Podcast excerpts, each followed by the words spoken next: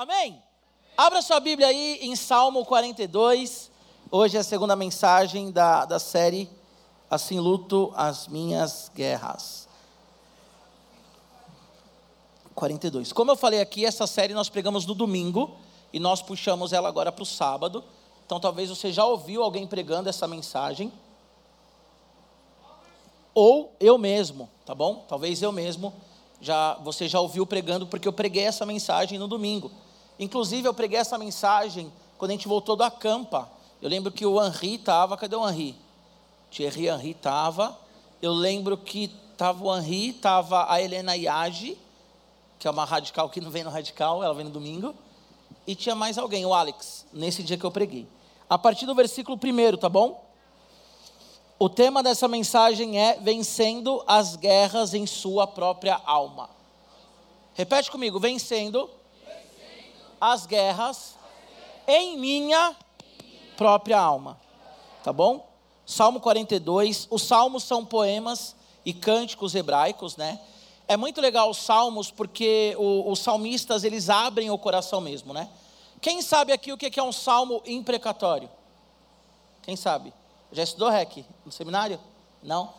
Os salmos imprecatórios são aqueles salmos em que os salmistas eles estão bravos, eles estão pistolas e eles oram a Deus mais ou menos. Tem uma oração assim no salmo: Senhor, quebra o dente dos meus inimigos. Senhor, mata os meus inimigos. Então, o que, que são os salmos imprecatórios? O salmista ele está tão ali é, é, estressado, ele está tão irritado que ele ora de uma forma um pouco mais agressiva. Nós temos salmos de lamentações, nós temos salmos de cânticos e louvores. Na verdade, os salmos são poemas e cânticos, né? Como eu já falei, que expressava ah, o coração dos judeus ali ao Senhor. Giba, então eu posso orar para Deus matar o meu amigo, para Deus matar aquela menina da escola, para Deus matar. Não, não é isso. O que nós entendemos é que o salmo nos mostra que nós temos que ter uma, uma oração sincera, uma vida realmente transparente diante de Deus. Vocês já ouviram eu falando isso, quem não ouviu vai ouvir pela primeira vez, mas certamente se você já viu no Radical, você já ouviu. Deus, ele nunca vai ouvir uma oração sua e falar assim: ai meu Deus, porque Ele é Deus. Então expressa para o Senhor tudo aquilo que está no teu coração. Eu gostei muito quando o Tico Liro, ele orou aqui, né? Que ele falou, olha, se você está cansado, se você está tá triste, amargurado, enfim, se derrama diante do Senhor. E é isso. É isso que os salmos nos, nos mostram, não é isso? Nós temos que nos derramar diante de Deus. Senhor, eu estou cansado, Senhor, eu estou triste, Senhor, eu estou depressivo, Senhor, eu estou angustiado, Senhor, eu não aguento mais a relação do meu pai com a minha mãe, Senhor, eu não aguento mais aquela pessoa da escola, Senhor, eu estou sofrendo bullying, Senhor, eu tenho uma tentação. Rasga diante de Deus, rasga isso diante de Deus, amém? Bom, então o Salmo 42, a partir do versículo 1, diz assim: Como a corça anseia por águas correntes, a minha alma anseia por ti, ó Deus. A minha alma tem sede de Deus, do Deus vivo. Quando poderei entrar para apresentar-me a Deus? Minhas lágrimas têm sido meu alimento de dia e de noite, pois me perguntam o tempo todo onde está o seu Deus. Quando me lembro dessas coisas, choro angustiado, pois eu costumava ir com a multidão, conduzindo a procissão à casa de Deus, com cantos de alegria e de ação de graças, entre, as entre a multidão que festejava. Por que você está assim tão triste, a minha alma? Por que você está assim tão perturbada dentro de mim? Ponha a sua esperança em Deus, pois ainda o louvarei. Ele é o meu Salvador e o meu Deus. Amém? Quando nós falamos em alma, a palavra hebraica, né, ali quando Deus, a Bíblia diz que Deus fez o homem, a sua imagem e semelhança, soprou nas narinas do homem o fôlego de vida e o homem passou a ser alma vivente. Vocês sabem que eu sempre falo isso aqui também. A palavra ali é nefesh, o que significa nefesh? Nefesh significa vida, alma, criatura, apetite e mente. A mente é o que nós pensamos, a mente é quem nós somos. Quando a Bíblia fala de coração, guarda o teu coração, coração do homem é mal enganoso. Quando a Bíblia fala de coração, ela está falando de mente. E o que é a mente? A mente é quem nós somos. A mente é onde está concentradas as nossas emoções, o amor, o ódio, o desejo, tudo isso está na mente. Então a Bíblia vai dizer que nós temos que cuidar da nossa mente, cuidar de quem nós somos. Tem muitas pessoas que cuidam do físico, muitos adolescentes aqui querem ficar bombados, muitas meninas aqui querem ficar maravilhosas. E não é um problema, desde que não seja uma idolatria, né? Mas não é um problema porque nós temos que cuidar do corpo. Só que muitas pessoas esquecem de cuidar da mente. Como que cuida da mente, pastor Giba? Como que cuida da mente, Gibão? Dormindo bem, lendo, comendo bem também, porque isso, né, corpo e mente tudo junto, mas acima de tudo, sabendo que a sua mente é o que te conecta com Deus, o seu espírito é o que te conecta com Deus. Então nós temos que ter uma vida de oração, de jejum e de leitura bíblica. Amém? Aqui o salmista, o Coratita, que escreveu esse salmo, ele está em grande angústia. E aí nós percebemos aqui três, três verdades nesse texto que eu vou falar aqui com vocês. A primeira verdade que esse texto nos mostra é que há uma realidade longe de Deus e uma realidade em Deus. Repete comigo: uma realidade longe de Deus e uma realidade em Deus. Por que, que o salmista ele fala que, como a corça anseia por águas, a alma dele anseia por Deus? Eu não sei se você já leu, quem aqui já leu sobre a corça? Eu não sei como que você lê a Bíblia, mas quando eu leio algumas metáforas na Bíblia, eu sempre vou atrás para entender por que, que esse cara falou isso. Por que, que o salmista falou que assim como a corça anseia pelas águas correntes, ele ansiava por Deus? A corça, ela é um animal que ela vive em lugares aí mais áridos, desertos, né?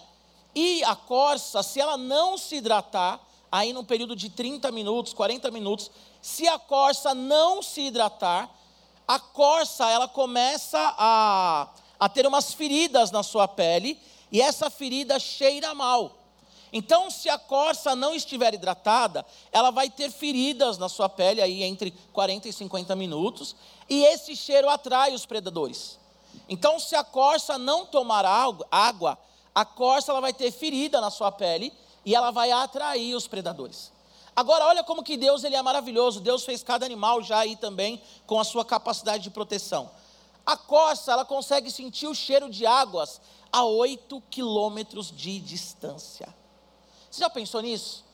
8 quilômetros de distância a corça ela consegue detectar o cheiro de água e a quilômetros, a quilômetros abaixo da superfície, ela também consegue identificar onde tem água. Então a corça ela precisa estar hidratada, porque senão ela vai ter a ferida que vai atrair os predadores que vão devorar ela, matar ela, mas ao mesmo tempo Deus deu para ela um senso para se proteger. Ela sente o cheiro de água a 8 quilômetros. Então o que, que esse salmista está querendo dizer assim? Olha, assim como a corça tem necessidade de água, assim como a corça ela precisa da água, eu preciso de Deus. Porque a grande verdade radical é que todos nós nascemos para ter comunhão com Deus. Quando a Bíblia diz que Deus ele fez todo homem nefesh, com apetite nele, o que a Bíblia está dizendo é que toda a humanidade foi feita para se relacionar com Deus. Sabe o seu amigo da escola que bebe, que fica com todo mundo, que transa, que faz um monte de coisa? Esse cara, na verdade, ou essa menina, tem um vazio tão grande, tão grande, que procura preencher esse vazio, esse vazio em outras coisas. Mas a grande verdade é que a alma dessa pessoa tem fome de Deus.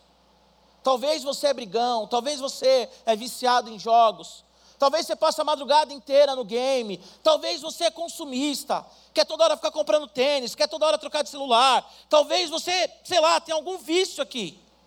E eu quero dizer para você que isso é a sua alma que nasceu para se relacionar com Deus, mas ela está sendo canalizada para uma outra direção. E a grande verdade, já falei isso aqui várias vezes também, é que o homem tem um vazio no coração que é do tamanho de Deus. Então, Radical Team, você pode zerar o jogo que for, você pode ser o bom de qualquer jogo, você pode ter um monte de roupas, pode ter um monte de tênis, você pode pecar todo tipo de pecado que um adolescente peca mas isso nunca vai satisfazer você. Você sempre vai ter um vazio, você sempre vai ter aquela pergunta: qual que é o meu propósito de vida? Porque a pessoa, seja criança, adolescente, adulto, mas aí na maturidade ela vai percebendo isso. A pessoa, ela só é completa se ela estiver em Deus. Pastor, eu não posso jogar, não posso ter um tênis, não é isso que eu estou falando. Mas tudo isso tem que ser resultado do nosso relacionamento com Deus. Nós temos uma guerra na nossa alma. Se você não ouviu a primeira mensagem, escuta, está no Spotify. Mas assim como a corça, que ela precisava da água, senão ela ia exalar um mau cheiro, ia ser devorada pelos predadores. Se nós não estivermos em Jesus Cristo, nós vamos também exalar um mau cheiro espiritual. E nós seremos devorados pelo nosso predador, pelo nosso inimigo, que é o diabo e a própria carne também. Então, Radical Team, nós precisamos ter uma vida de leitura bíblica. Nós precisamos ter uma vida de oração. Pastor Almeida nunca ouviu essa, já ouviu, eu vou falar, ele está aqui, né? Nunca ouviu. Quantos minutos nós levamos para ler um capítulo da Bíblia?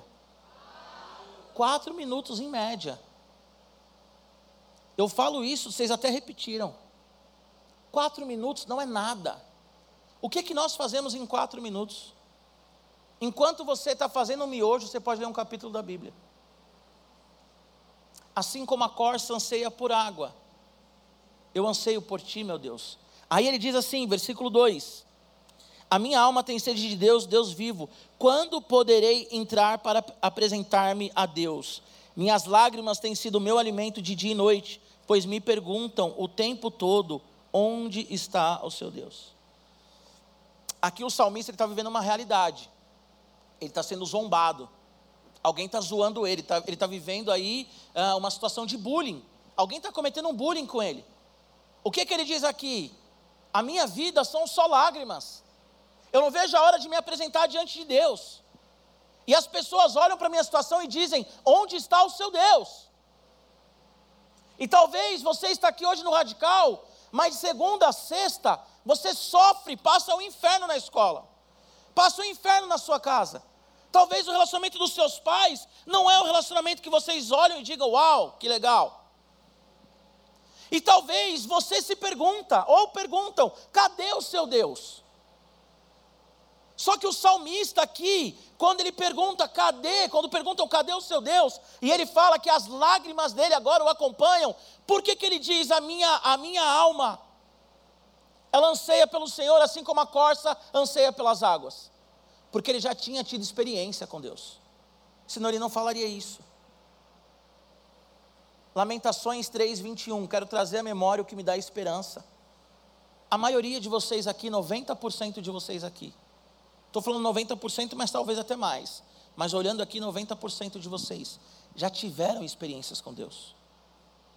Vocês já tiveram experiências com Deus. No acampa, na conferência, nos cultos. Talvez hoje você teve uma experiência com Deus. E essa experiência te marcou tanto que quando as pessoas zombarem de você, por mais que vai doer, você vai dizer assim: "Eu conheço a Deus". Eu conheço a Deus. Então existem duas realidades. A realidade sem Deus e a realidade com Deus. E você sabe como que é a realidade com Deus. E alguns aqui talvez não sabem, mas sabem como que é a realidade sem Deus. E a realidade com Deus, sem Deus, é como uma corça que não encontra água. É desesperador. É você fazer de tudo para chamar a atenção. E mesmo assim você se sente um nada, um ninguém. Falei aqui na semana passada e quero repetir. A vida sem Deus é você estar num estádio de futebol, 50 mil pessoas e você se sentir sozinho. É você fazer uma postagem no Instagram, 10 mil pessoas curtirem e você está no seu quarto sozinho, pensando em tirar a própria vida. A realidade sem Deus é uma realidade que o homem não consegue suportar. O pastor João pregou no domingo, ele falou algo muito interessante que eu concordo. Acho que eu já preguei aqui algo semelhante também. O problema do inferno não é essa coisa que nós pensamos, ah, inferno vai ter fogo e vai ter lá o diabo com garfinho. Não. O problema do inferno é o distanciamento eterno da presença de Deus. O problema do inferno é que você vai passar a eternidade inteira sentindo o vazio, o gosto amargo do distanciamento de Deus. Eu sempre falo também, para mim, o mais desesperador para Adão foi quando ele percebeu que o Deus que vinha todo dia falar com ele não viria mais. Talvez quando ele come do fruto proibido, ele nem tem ideia do que aquilo vai causar nele. Mas imagina que Deus todo dia vinha falar com Adão e Eva. E aí ele não vem mais. Imagina todo dia você sentir a presença de Deus. E de repente você se distancia do Senhor ao ponto que nunca mais ele volta. Agora imagina viver isso para sempre. Então a vida longe do Senhor é uma realidade muito dura para o ser humano. O ser humano não suporta. Por isso nós temos que ser como a corça que anseia pela presença de Deus, que busca o Senhor. Agora lembre-se, a corça ela vai em direção às águas. Nós temos que ir em direção a Deus.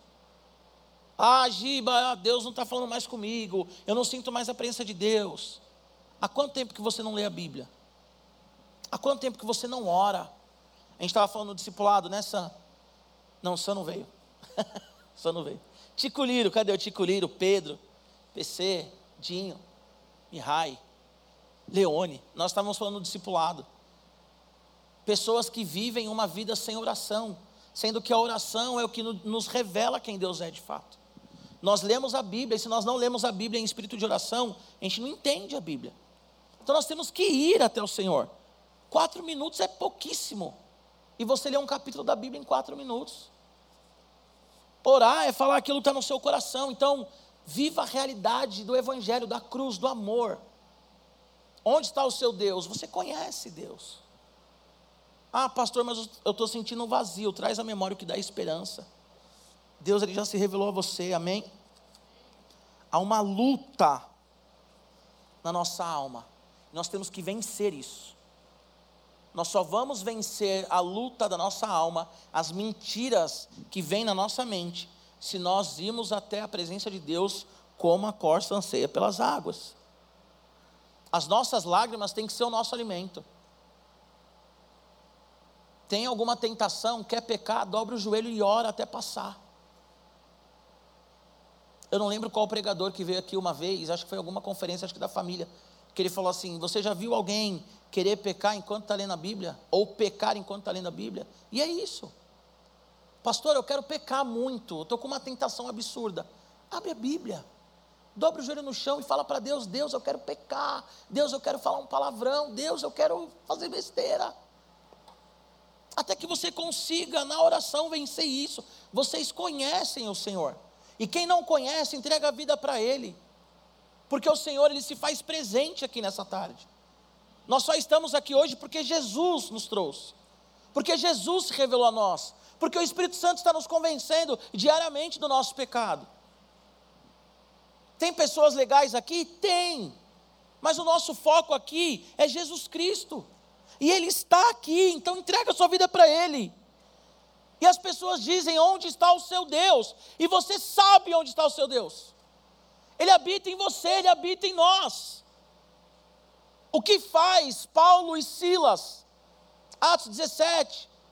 À meia-noite, depois de serem açoitados. O que é ser açoitados? Tomaram um pau, estavam ensanguentados amarrados num tronco, preso. O que faz esses dois caras cantarem à meia-noite e a cadeia cair, o carcereiro se converter e o milagre se manifestar na terra? Porque eles sabiam onde estava o Deus deles. Radical, onde está o seu Deus? Nós temos uma luta na nossa mente palavras que dizem que nós não prestamos, palavras que dizem que nós nascemos só por nascer, palavras que dizem que nós temos que pecar para ser valorizado. E nós temos que nos posicionar na palavra de Deus. O Deus do acampamento, que vocês voltam chorando, orando em línguas e cheio de vocação, é o mesmo Deus que está aqui hoje. Nós temos que lutar diante desse Deus com esse Deus, amém? Mateus capítulo 4, a Bíblia diz que Jesus ele vence o diabo na palavra. Por três vezes ele cita Deuteronômio, que é um texto bíblico. Gibão, não estou conseguindo. Bíblia, Bíblia, somente a Bíblia. Amém? Há uma realidade longe do Senhor e uma no Senhor. Procure ficar no Senhor. A segunda verdade que nós vemos aqui é que as experiências com Deus nos fortalecem na guerra. Repete comigo: as experiências com Deus nos fortalece na guerra. É isso. Versículo 4: Quando me lembro dessas coisas, choro angustiado, pois eu costumava ir com a multidão conduzindo a procissão à casa de Deus com cantos de alegria e de ação de graça entre as multidões que festejavam. Quando esse cara está passando aí por esse problema, por esse bullying, por esse distanciamento, por esse vazio, ele traz à memória aquilo que dá esperança, ele lembra da comunhão, ele lembra do tempo que ele estava com os irmãos indo para o templo, na procissão ali, cantando louvores a Deus. Pastor, eu, não, eu tenho sentido um vazio esses dias. Lembra do culto em que você recebeu e percebeu a presença de Deus? Lembra aquele dia que você cantou aquele louvor e você se derramou em lágrimas? As experiências nos fortalecem para a guerra, para o dia mal. As experiências nos fortalecem para os dias tristes, para os dias de chuva. As experiências nos fortalecem para o dia que nós olhamos no espelho e nós nem queremos levantar da cama, sair da cama temos nem força para escovar os dentes. Quando a gente está numa guerra, sabe, uma guerra feroz mesmo, nós lembramos. Ah, aquele culto do radical, que incrível. Aquele culto do radical. Lembra do pastor Almeida falando que esse culto é o mais gostoso da igreja? Aleluia. Aleluia. Agora eu tenho o zap aqui, ó. Se alguém falar alguma coisa, fala, pergunta para o pastor Almeida como é que é o radical. Pum, na testa. Tal. Zap. Pum. As nossas experiências nos fortalecem. Eu sei que vocês são adolescentes, eu estudo muito sobre vocês, tenho vários livros em casa sobre. E o adolescente está passando por uma montanha russa, né? Emocional. Vocês estão passando por uma montanha russa aí. Um dia. Enfim, vocês já ouviram isso muito também. Um dia vocês querem uma coisa, outro dia quer outra coisa, né? Um dia se acham bonitos, outro dia se acham feios.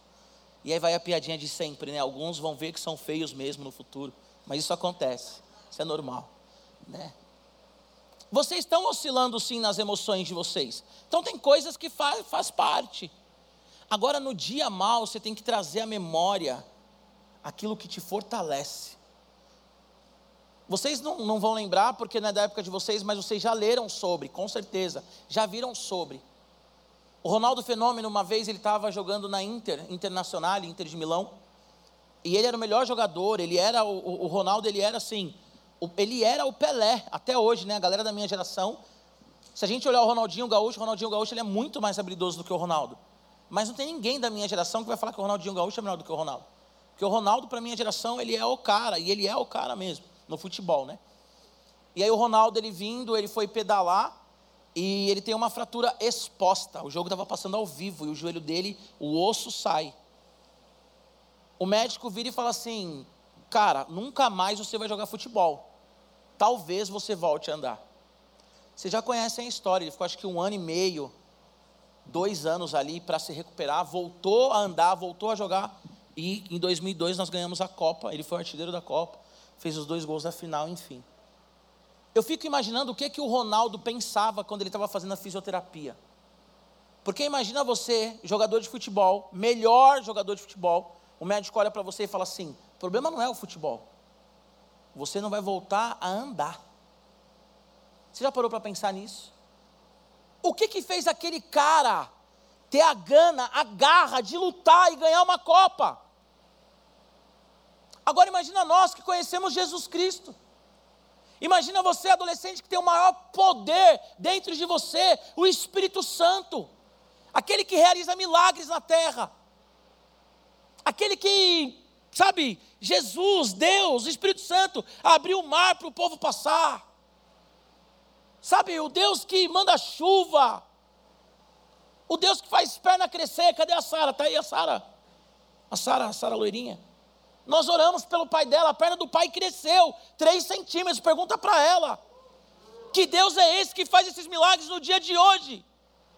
Então essas experiências nos fortalecem. Eu oro por pessoas que não são curadas. Mas aí eu lembro, já orei por um cara que a perna cresceu. Vou continuar orando pelas pessoas. Porque o que tem que nos fortalecer é Jesus. Amém? Amém. Para finalizar, a esperança em Deus, eu escrevi de lápis, o esboço brilha na hora da luz aqui. Ó. A esperança em Deus regula as nossas emoções na guerra. Repete comigo, a esperança, a esperança. em Deus regula as nossas emoções na guerra.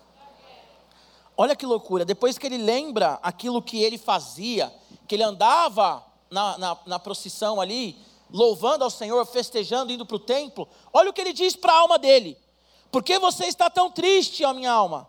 Por que você está assim tão perturbada dentro de mim? Ponha a sua esperança em Deus, pois ainda o louvarei. Isso é fantástico. Quando ele lembra tudo que ele viveu, ele conversa com a alma dele e ele conversa com ele mesmo. Por que, que você está triste? Por que, que você está abatido? Coloca sua esperança em Deus, eu ainda o louvarei. É isso que você tem que fazer na guerra. Na guerra você tem que ter palavras proféticas para você mesmo. Ei, olha aqui. Na sua vida diária você tem que ter palavras proféticas para você mesmo. Na sua vida diária radical, você tem que ter palavras de bênção para você mesmo. Você tem que falar sobre a sua vida. Eu sou inteligente, eu sou amado. Eu sou cheio do Espírito Santo. Há um Deus que morreu no meu lugar para me salvar, para eu não morrer e para o inferno. Você tem que olhar para você e falar: por que, que eu estou tão triste? Há um Deus que mora dentro de mim, pecador, todos nós aqui, pecadores, falhos, fracos, e aí Deus morre por nós.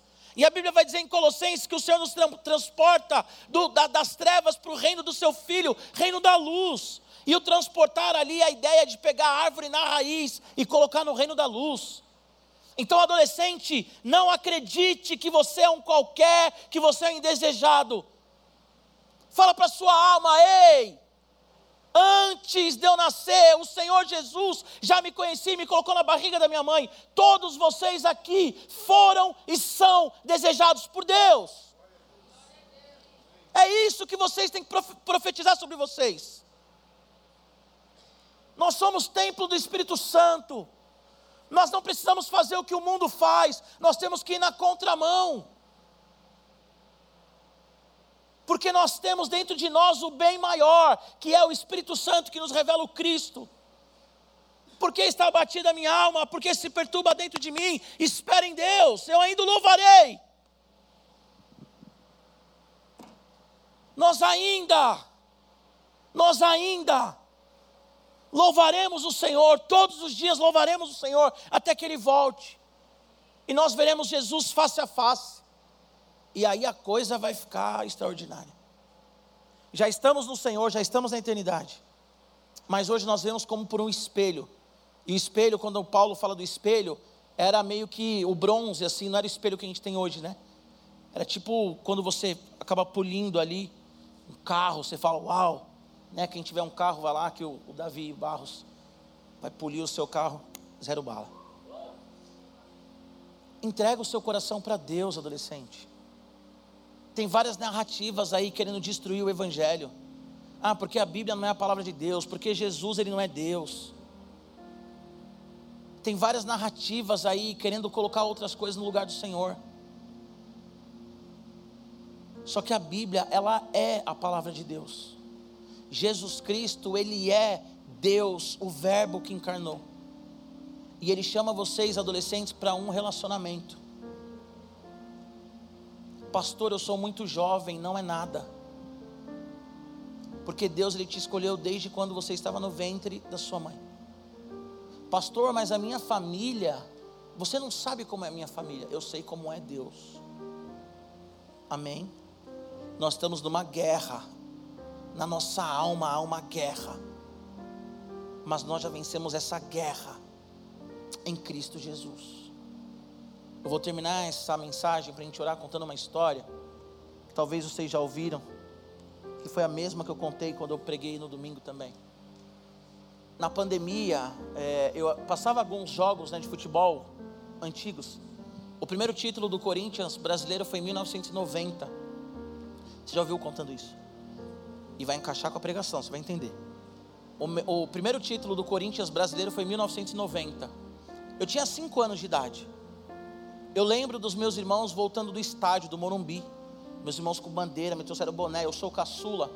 Eu lembro que eu fiquei em casa chorando e meus irmãos voltaram com a camisa do Corinthians, com boné, com bandeira. Mas eu nunca tinha assistido o jogo. Só o gol do Tupanzinho, que foi de carrinho.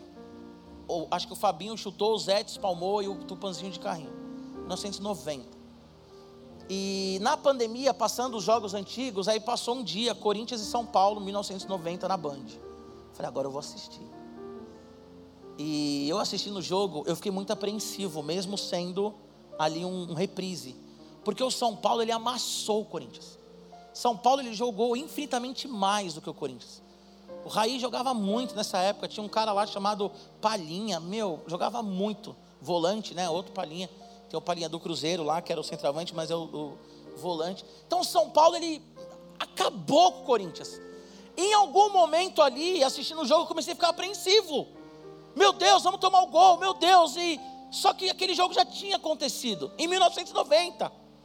E aí teve um momento assim que o São Paulo quase fez o gol que eu dei aquela. Aí eu falei: "Não, peraí. Esse jogo aconteceu em 1990.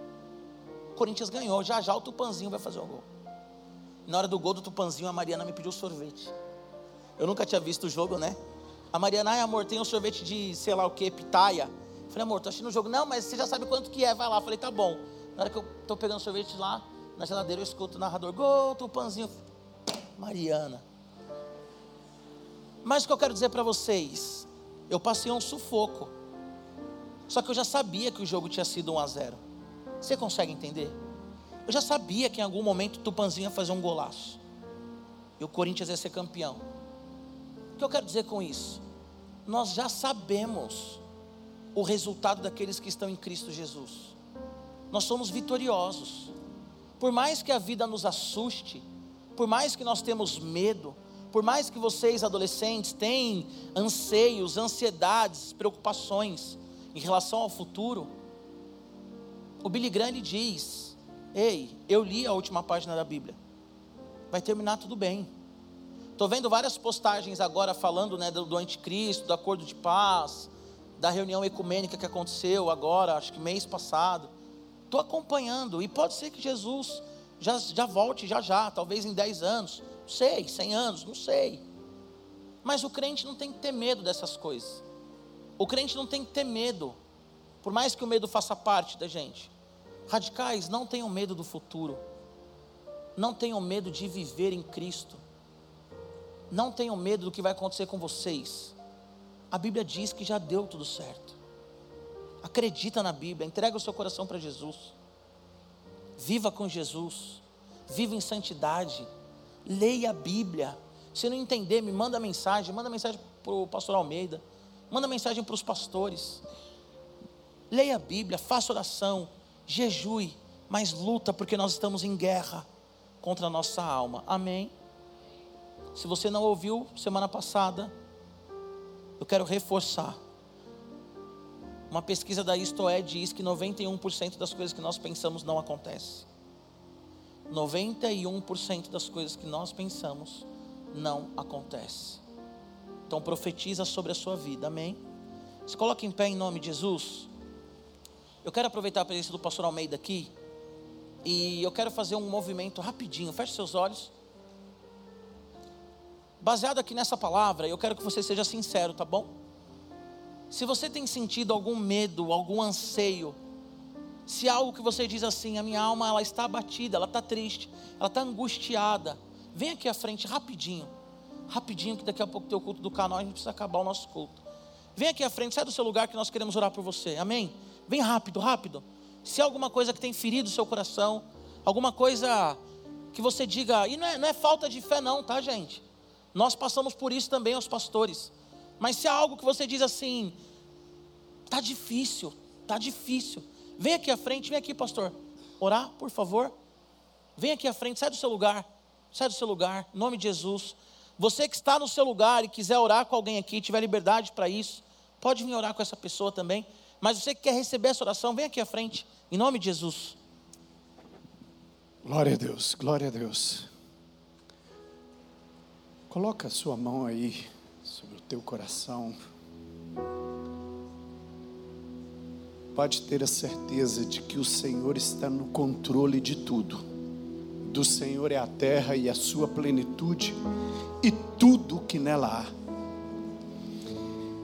Nesse tudo você está incluído, você faz parte do grande projeto de Deus, você faz parte do grande plano de Deus. Você é escolhido, escolhida por Deus. Ó oh, Espírito Santo, venha ministrar aos corações nesta tarde, Senhor. Só o Senhor pode fazer isto. Venha, Espírito Santo, invada cada coração nesse momento. Venha tocar em cada vida aqui nesta tarde, Senhor. Cada adolescente aqui. Cada pessoa que está sofrendo as suas lutas diárias Deus traga esperança para este menino, esta menina.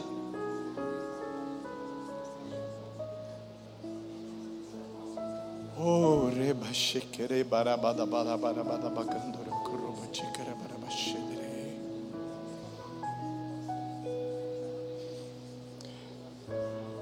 Oh Espírito Santo, toca, Senhor. Toca agora, Pai. Toca, Senhor, nesta tarde. Toca. Toca, Senhor. Toca, Espírito Santo. O Senhor é aquele que chama. O Senhor é aquele que capacita. O Senhor é aquele que trabalha no nosso caráter o Senhor é aquele que molda as nossas emoções. Venha, Senhor, nesta tarde fazer isto na vida de cada um destes adolescentes, neste ambiente. Pai, em nome de Jesus, em nome de Jesus, em nome de Jesus, em nome de Jesus. Ó oh, Senhor, toca, ó oh Deus. Toca neste coração agora, Pai. Sara, Sara as feridas. Se tem alguém aqui, Senhor, que tem dúvida de que é amado, de que é amada, eu quero pedir agora, Espírito Santo, se revele a este adolescente, se revela a esta menina. Pai, em nome de Jesus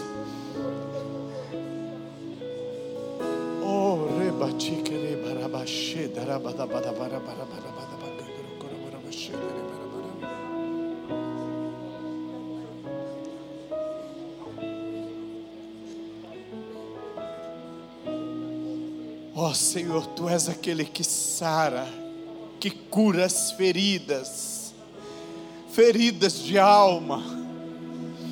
E como salmista, ele exclamou: Porque estás abatida, ó oh minha alma porque estás perturbado. Eu quero pedir, ó oh Pai, que nesta tarde o Senhor venha tirar toda dúvida do coração daqueles que ainda têm dúvida se são amados pelo Senhor.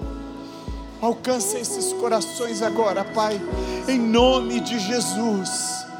Em nome de Jesus.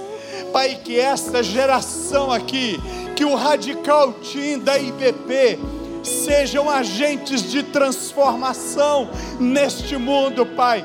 Nós cremos ainda numa grande colheita desta última hora, e nós queremos crer que aqui estão os ceifeiros da última hora da tua igreja, Pai, em nome de Jesus, em nome de Jesus, em nome de Jesus, amém, amém.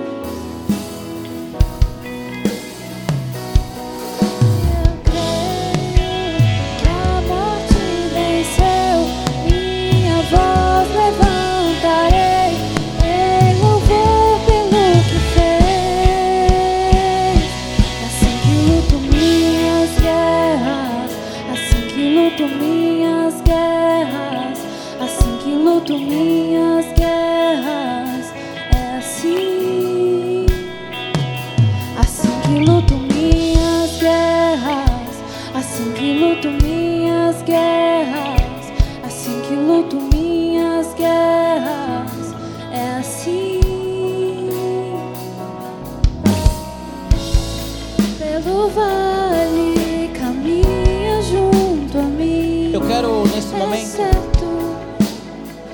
eu quero fazer um convite para você. Quem está orando, pode continuar orando, o louvor vai continuar aqui baixinho. Mas se você nunca entregou sua vida para Jesus, você crê no teu coração que Jesus Cristo é Deus, mas você nunca confessou isso.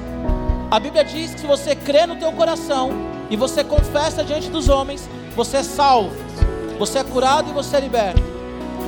Também se alguém aqui que está afastado de Jesus, eu quero que você levante a sua mão agora. Se você quer voltar para Jesus hoje, ou você quer entregar a sua vida para Jesus, levanta a sua mão onde você está. Alguém aqui? Alguém? Alguém? Há mais alguém que quer entregar a vida para Jesus aqui? Há mais alguém? Sim? Não?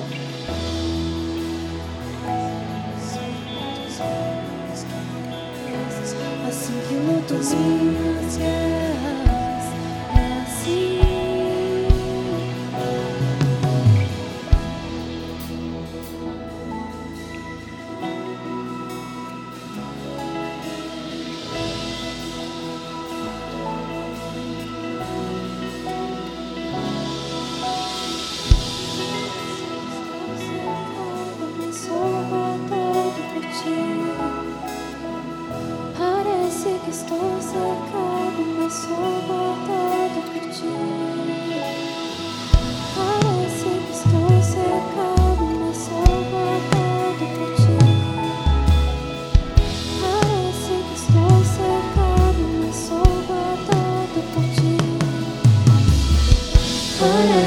estou cercado, mas sou guardado por ti.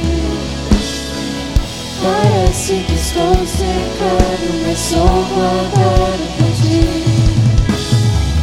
Parece que estou cercado, mas sou guardado por ti. Parece que estou cercado, mas sou guardado por ti.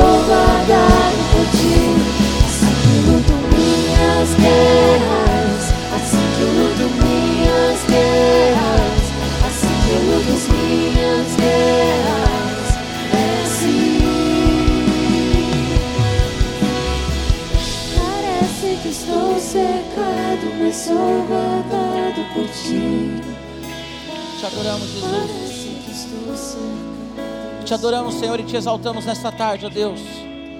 Obrigado, Jesus, pela tua presença real sobre nós. Obrigado, Senhor, pela vida que vem do Senhor sobre as nossas vidas. Que realmente cada um desses adolescentes, ó Deus, sejam cheios da tua presença. Sejam fiéis a, a ti até a tua volta, Senhor. E sejam pregadores da tua palavra, Pai. Em nome de Jesus.